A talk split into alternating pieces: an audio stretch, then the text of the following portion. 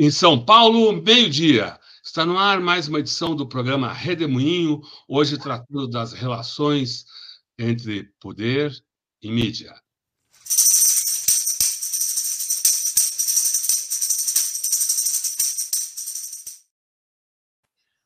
Bom dia, Ângela Carrato. Bom dia, boa tarde. Ângela Carrato, professora da Universidade Federal de Minas Gerais, fala aqui nesse redemoinho no dia 1 de junho de 2023, dia seguinte de uma conturbada é, votação na Câmara, que hoje conseguem no Senado, e toda essa articulação entre Congresso e governo e a mídia. O que, que você nos conta, Ângela?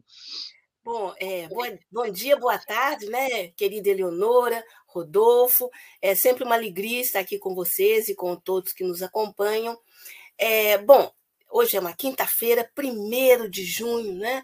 O governo Lula completando cinco meses e uma semana marcada com muitos fatos, né? Se dependesse da mídia, ah, o mundo teria acabado, o governo brasileiro teria acabado, né? E ao contrário, né? O governo brasileiro, o governo Lula, colhendo vitórias, seja no plano é, interno, na política interna, seja na política uh, externa, né? É, dessa vez no que diz respeito à integração entre os países da América do Sul. Eu vou falar bastante sobre essa integração, porque ela foi alvo de uma conferência, de uma reunião, desculpa, super importante na terça e na quarta-feira em Brasília, com a presença dos 12 presidentes é, da América do Sul, na uhum, realidade 11, uhum. porque um era o, o o representante do Conselho de Ministros do Peru. A gente sabe, né, o Peru foi alvo de um, um, golpe, né, o presidente Castilho foi destituído, a vice assumiu, ela não tem, digamos assim, autorização neste momento para deixar o país, mas veio uma figura importante lá da, da política e esteve presente. Bom, mas antes de falar sobre essa importantíssima reunião, né? É, aí no plano internacional, eu quero falar um pouquinho, rapidinho, da, da, da política nacional e das vitórias do presidente Lula essa semana apesar do catastrofismo né, e da histeria da mídia, em que dizia que não, o, o, o governo Lula está acabado, não vai conseguir viabilizar a nova estrutura ministerial, aquela né, que ele eh, apresentou enquanto medida provisória, passando de 23 para 37 ministérios. Ah, isso não vai acontecer o Congresso não vai deixar, quem manda é o Arthur Lira e tal.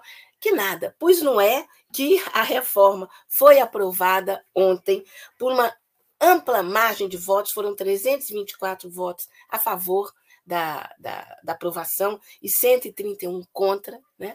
É, ou seja, né, ampla vitória, e a, a, nova configuração do Ministério do, do, governo Lula está aprovada. Essa configuração é muito importante para que ele consiga tocar né, o governo da forma que ele acha é, adequada.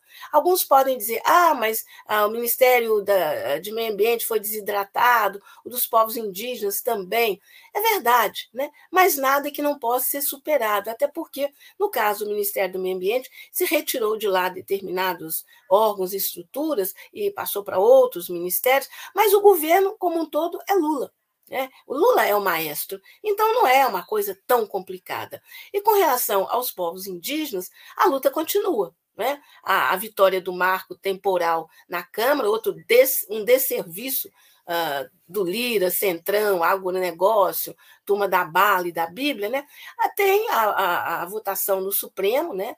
Dia 7, eh, se não me engano, e tem também toda uma luta, né? A luta continua, digamos assim. Então, é uma grande vitória essa aprovação do novo uh, desenho né, uh, da esplanada.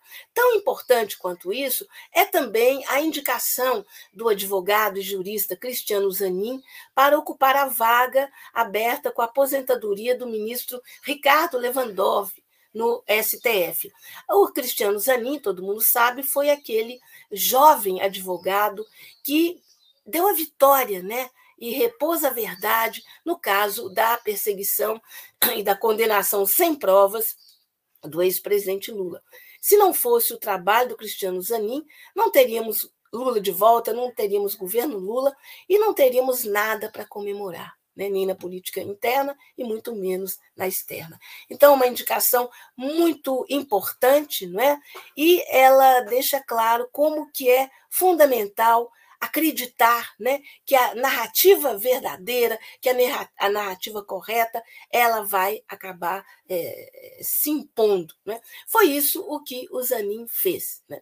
Bom, e ainda, né, na, na, nas importantes vitórias dessa semana, no plano interno, tem a, a, a a vitória da nova direção da Petrobras, né, que conseguiu né, derrubar aqueles impedimentos uh, legais é, que faziam com que a empresa não pudesse contratar serviços de empreiteiras brasileiras, empreiteiras que foram criminalizadas pela Lava Jato. Né? É, aquela história: se uma empresa tem problema, né? Você vai, é, é, é, pune os responsáveis pelo problema, pela corrupção, mas você mantém a empresa funcionando. Não tem sentido você fechar a empresa. Né? E foi isso que a Lava Jato fez com empreiteiras da maior importância, como o AS, é, Odebrecht, a Chaim, a mesmo Andrade Gutierrez, Mendes Júnior, né? algumas que simplesmente desapareceram ou ficaram absolutamente residuais. Pois é, é o Brasil voltando a poder contratar serviço, governo brasileiro, de empresas brasileiras, ao contrário do que o governador de São Paulo está fazendo, né?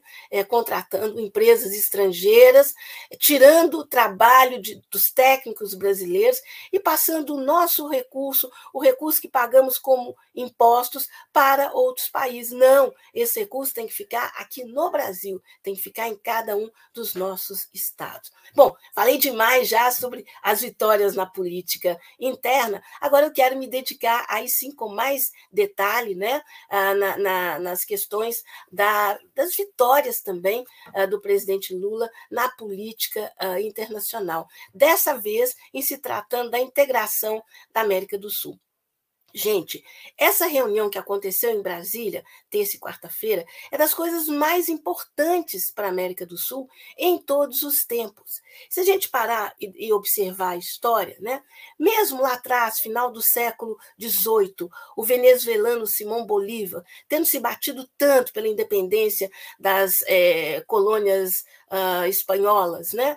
É, e tendo proposto a integração delas, uma vez uh, já como repúblicas, né? o que a gente pode lembrar como sendo a proposta dele da pátria grande, né? isso acabou não saindo do papel. Né? Os presidentes uh, dos países uh, sul-americanos, mesmo aí no início do, do século XX, né? estou pensando aí nos anos uh, 30, 40, 50, eles não se encontravam, não se conheciam, não conversavam, é, eram países de costas uns para os outros. Eu vou dar um exemplo assim que talvez muita gente não saiba. Ah, aqui no Brasil, Getúlio Vargas, né, e na Argentina Perón, eles governaram num determinado período que vai de 51 a 54, um lá e outro aqui. Né? Os dois grandes presidentes de dois grandes países da América do Sul. Os dois nunca se encontraram, os dois nunca é, deram um aperto de mãos.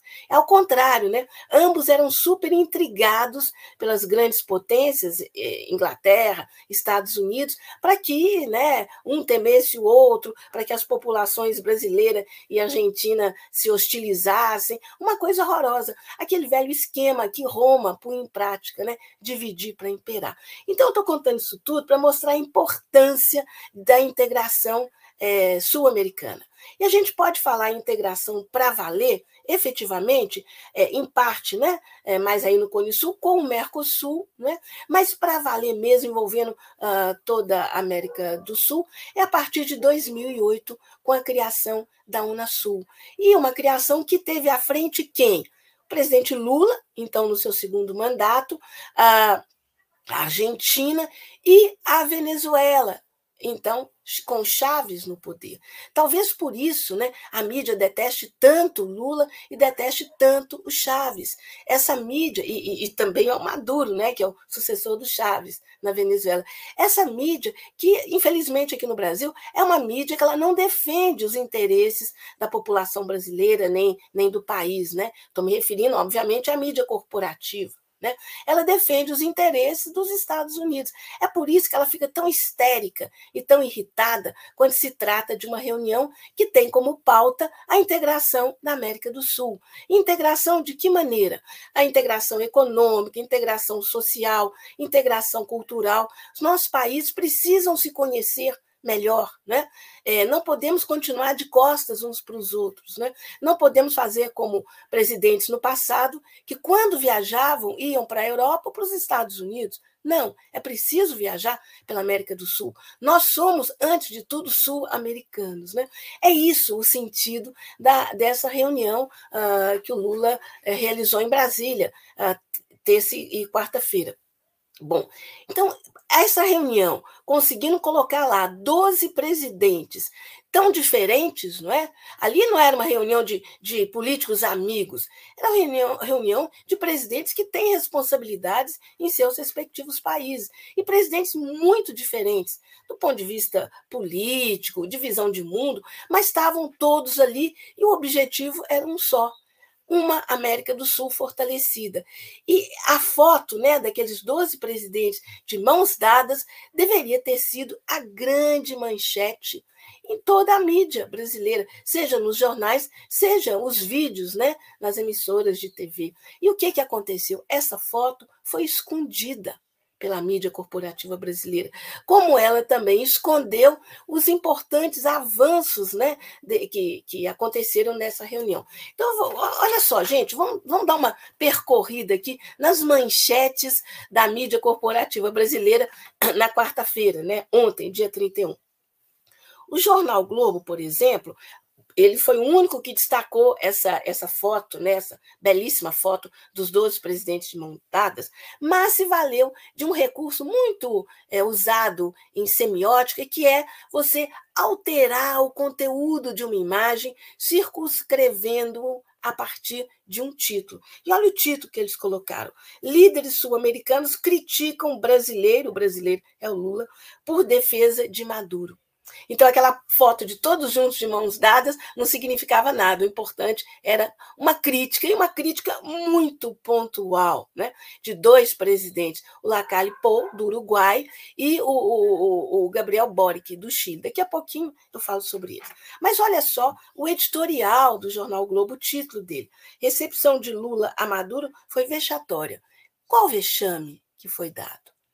Como que se recebe um presidente da República? Um, como um presidente da República recebe um colega? Como é que é? Né? Boa pergunta para o Globo responder. Né? Mas não teria sido vexatória, né, pelo, pelo ângulo do, do Globo, se o presidente Lula tivesse embarcado na narrativa mentirosa né, que a mídia brasileira tenta impor, e é uma narrativa criada lá em Washington, né, de que a Maduro é ditador, que a Venezuela é uma ditadura, que lá os direitos humanos não são respeitados, enfim, esse lero que todo mundo já cansou. Né? Bom, a, a, como se não bastasse né, essa manchete e esse editorial do Jornal Globo, a Globo News, né, nesses dois dias, terça e quarta-feira, estava histérica, gente. A palavra é essa, né, histérica. Né?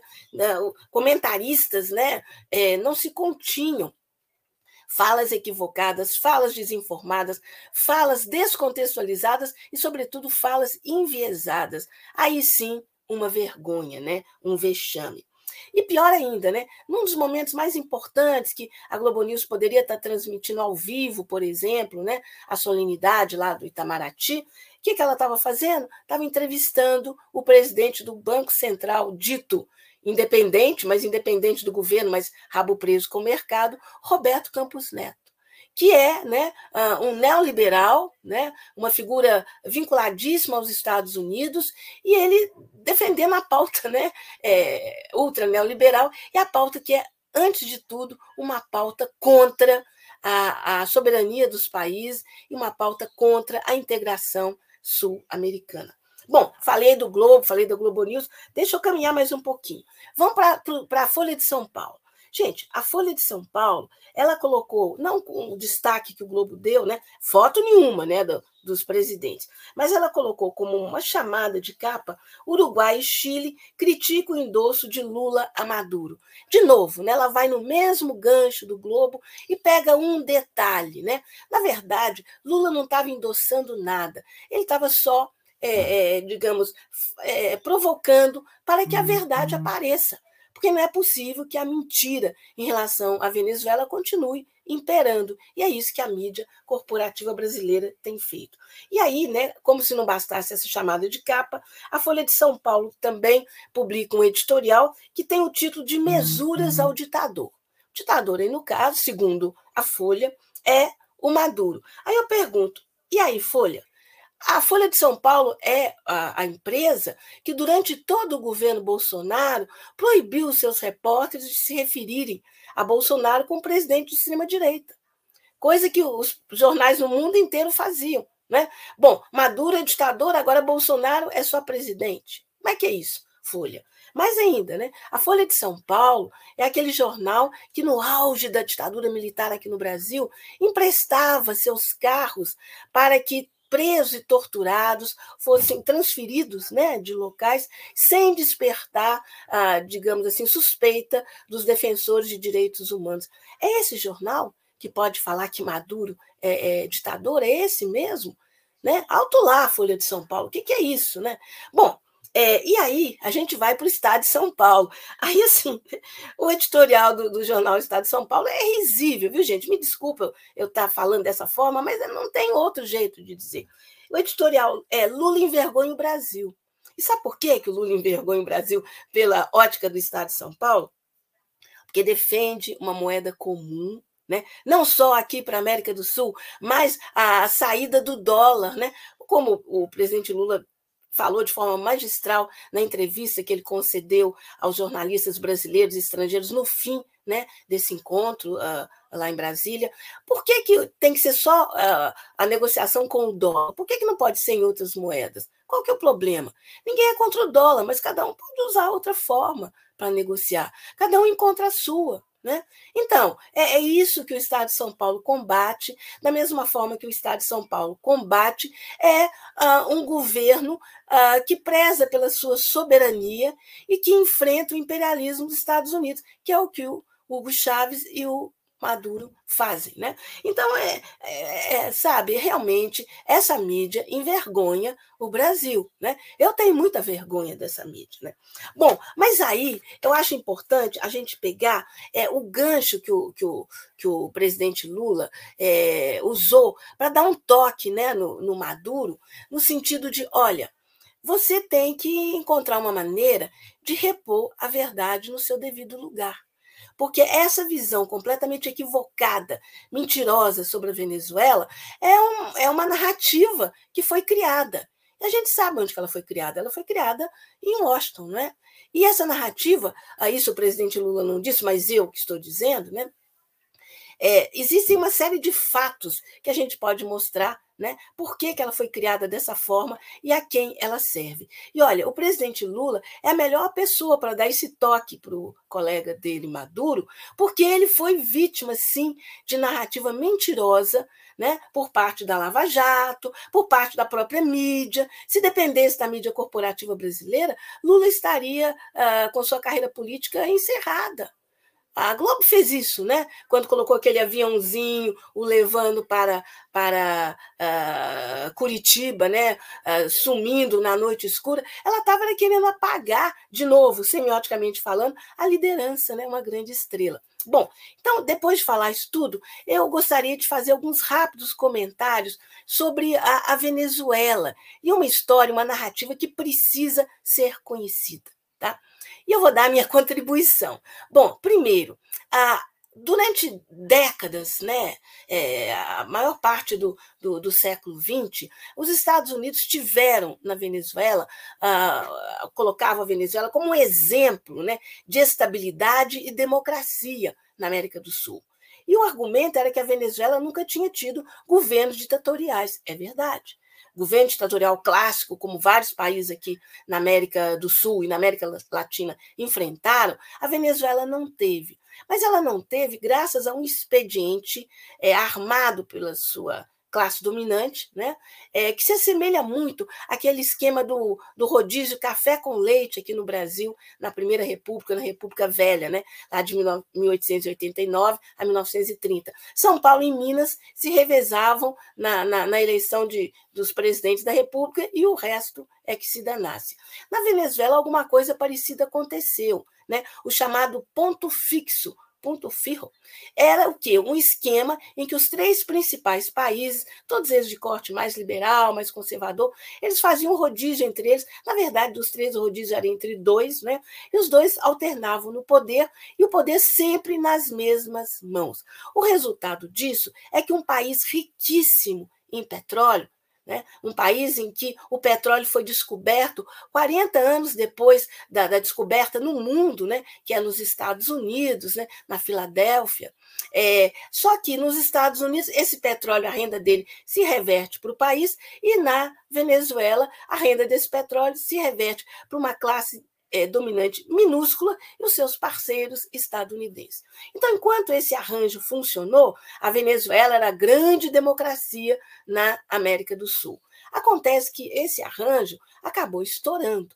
A população encheu a paciência. Em 1989, acontece uma grande explosão social chamada Caracazo que é praticamente ignorado né, pela mídia brasileira. Nessa explosão social que aconteceu em Caracas, em várias outras cidades é, venezuelanas, o, o, motivo foi um aumento enorme na tarifa dos combustíveis e, e, absolutamente em desacordo com o salário, com a condição de vida da população. Então foram milhares de mortos, milhares de feridos e o exército venezuelano, ou parte dele, teve um papel muito ruim nessa repressão. Tudo isso foi visto de forma muito indignada por um então jovem oficial, que é Hugo Chaves. Né? E ele é, não gostou daquilo, né? ficou muito indignado com o que ele viu acontecer, e o exército do qual ele fazia parte é, teve esse papel tão ruim. Isso, sem dúvida, é, o motivou, né, a, a pouco tempo depois, a liderar um golpe de Estado contra esse governo entreguista, esse governo é, absolutamente subserviente aos interesses dos Estados Unidos. Bom, esse golpe fracassa, o, o Chaves vai preso, cumpre pena de prisão, mas a população entendeu qual que era a luta dele. Né? Ele, então, uma vez liberado, há um processo lá de anistia, então, ele eh, cria um partido político e ele vence as eleições em 1998. Aí a história da Venezuela começa a mudar. Por quê? Porque o Chaves adota uma série de medidas, uh, uh, põe em prática uma série de políticas públicas voltadas para o social, é, nacionaliza o petróleo, retoma a PDVSA, que é a Petrobras de lá, ela, ela se torna estatal, mas efetivamente estatal. Isso tudo é, traz indignação para os Estados Unidos. Como assim, né? Nós vamos perder a nossa, a nossa empresa dos ovos de ouro, né? E aí o Chaves começa a ser hostilizado pela classe, classe dominante venezuelana, é, pela mídia venezuelana e, claro, que pela Embaixada dos Estados Unidos. E esse trio organiza um golpe de Estado. Né, em 2002. É, nesse golpe de Estado, o, o Chaves é retirado do poder mas ele fica fora só 47 horas. Ele volta, né, apoiado por parte dos militares e, sobretudo, pelos populares, e aí sim ele aprofunda né, é, nas políticas públicas e na defesa da soberania e do petróleo venezuelano. Eu vou citar um dado. Né? Uh, antes da chegada do Chaves ao poder, os 10% mais pobres uh, da população venezuelana detinham apenas 1,16% do PIB venezuelano.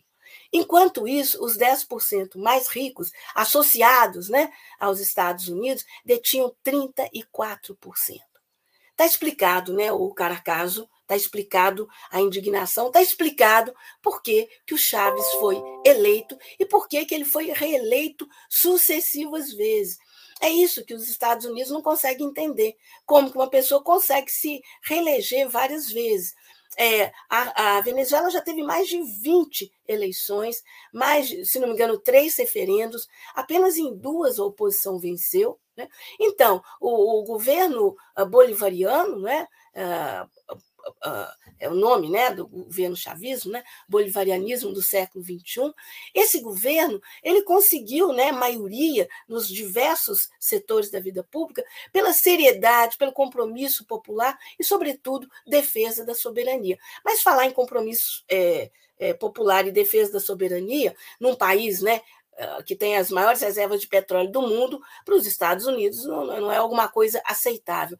E aí, né, além de ter tentado esse golpe que não deu certo, os Estados Unidos passam a se valer de todas as formas para tentar emparedar o governo primeiro do Chaves e depois, quando ele morre, né, vítima de câncer, o do seu sucessor, o Nicolás Maduro. E aí a gente pode colocar nessa, nesse rol né, desse emparedamento as, 600, as, desculpa, as 900 sanções que o governo dos Estados Unidos impõe ao governo venezuelano. Sanções que o impedem de fazer comércio com outros países, que o impedem de importar de exportar petróleo para a maioria dos países, de importar medicamentos. Na pandemia, milhares de venezuelanos morreram porque não tinham seringa.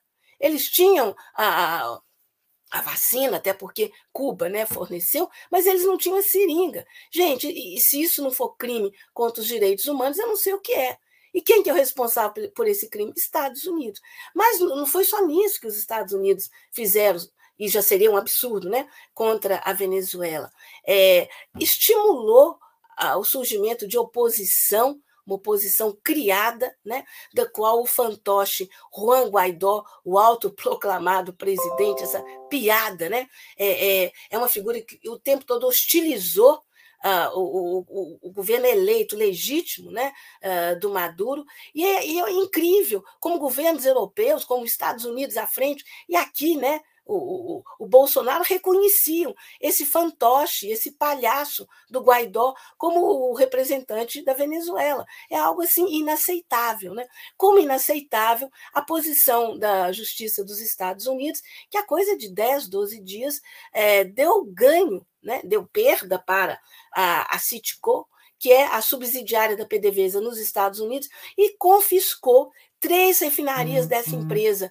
nos Estados Unidos, confiscou uh, vários oleodutos que a Citgo tem ou tinha nos Estados Unidos e confiscou 5.600 postos de gasolina. Gente, isso é roubo. Um país confiscar né, ativos do outro, qual o nome que a gente dá para isso? Né? Qual o nome? Né? É, é, bom, mas se os Estados Unidos fez isso, olha o outro lado, né? A Inglaterra, que bate palmas para o Guaidó, ela a justiça uh, uh, inglesa é, confiscou né, 31 toneladas de ouro que fazem parte das reservas, né, reservas estratégicas do Estado da Venezuela, confiscou isso e está passando né, esse recurso para Guaidó e a sua turma, para eles fazerem é, campanha contra a Venezuela. É essa narrativa que o presidente Lula pediu, sugeriu e até, digamos, instigou né, o seu colega Maduro para que ele conte. Né? Não é possível que os Estados Unidos continuem é, com sua narrativa mentirosa, criminalizando a Venezuela. E olha, gente, é, é, demorou, sabe, para que um país uh, sul-americano, e tinha que ser né, uh, o Brasil de Lula, é, falasse nisso e se solidarizasse com a Venezuela. Né? É um país que está sendo embargado aqui do nosso lado. A gente não pode aceitar esse tipo de coisa. Né? Então, foi uma reunião fundamental. Era disso que a mídia devia ter falado. Ela devia ter falado, por exemplo, que na, na resolução final, é, denominada Consenso de Brasília, além de todos os presentes terem se comprometido né, a essa integração regional, que ela é fundamental para que a América do Sul tenha voz nesse mundo, né, esse mundo hoje que não é mais o mundo é, é, de potência única dos uhum. Estados Unidos, é um mundo é, é, múltiplo, né? É, que já surgiu, são vários os, os polos de poder, e o Brasil, sem dúvida, a América do Sul, precisa ser um deles, como os BRICS já são, Né? É, e mais do que isso, né? é preciso que a gente trabalhe de forma integrada. Por isso é que nessa resolução, né, o paralelo a ela, ficou fixado o prazo de 120 dias para que cada um dos países, através dos seus grupos de trabalho, seus chanceler, apresente propostas para que essa integração ela, ela comece a acontecer na prática. Então, gente, não importa se o nome é Unasul, né? Como no passado foi casa, como no passado foi Comunidade Andina das Nações, como no passado, né, lá na União Europeia, que o presidente Lula é, colocou como sendo a referência para ele, né, de integração regional. Se a, a, a União Europeia ela teve antes vários nomes, inclusive lá em 1944, quando começa esse processo, era a Comunidade é, Econômica do Carvão e do Aço. Né? Então, de novo, né, e para fechar, fundamental o que aconteceu essa semana. É o Brasil de volta, é o Brasil soberano, é o Brasil que merece esse nome, é o Brasil comprometido com um mundo de paz, um mundo unido, uma América do Sul unida e uma política interna que seja o reflexo disso também, que, que promova todos os brasileiros e brasileiras e que a gente não tenha mais aquele Brasil, não tenha nunca mais aquele Brasil excludente, aquele Brasil aí sim vexatório, né? De um Bolsonaro, de um Temer, esse sim, né? Que a mídia corporativa passava a mão, né? Passava pano, né? É, e nem chamava, né? De presidente de extrema direita.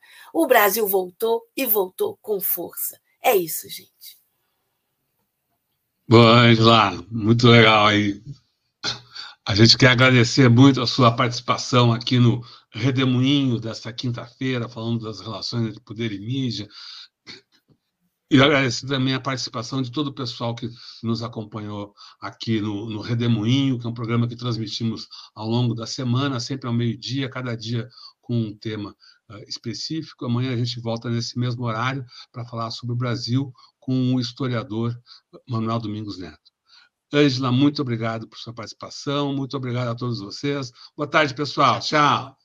O agradecimento é meu. Tchau. Tchau. Tchau. Tchau.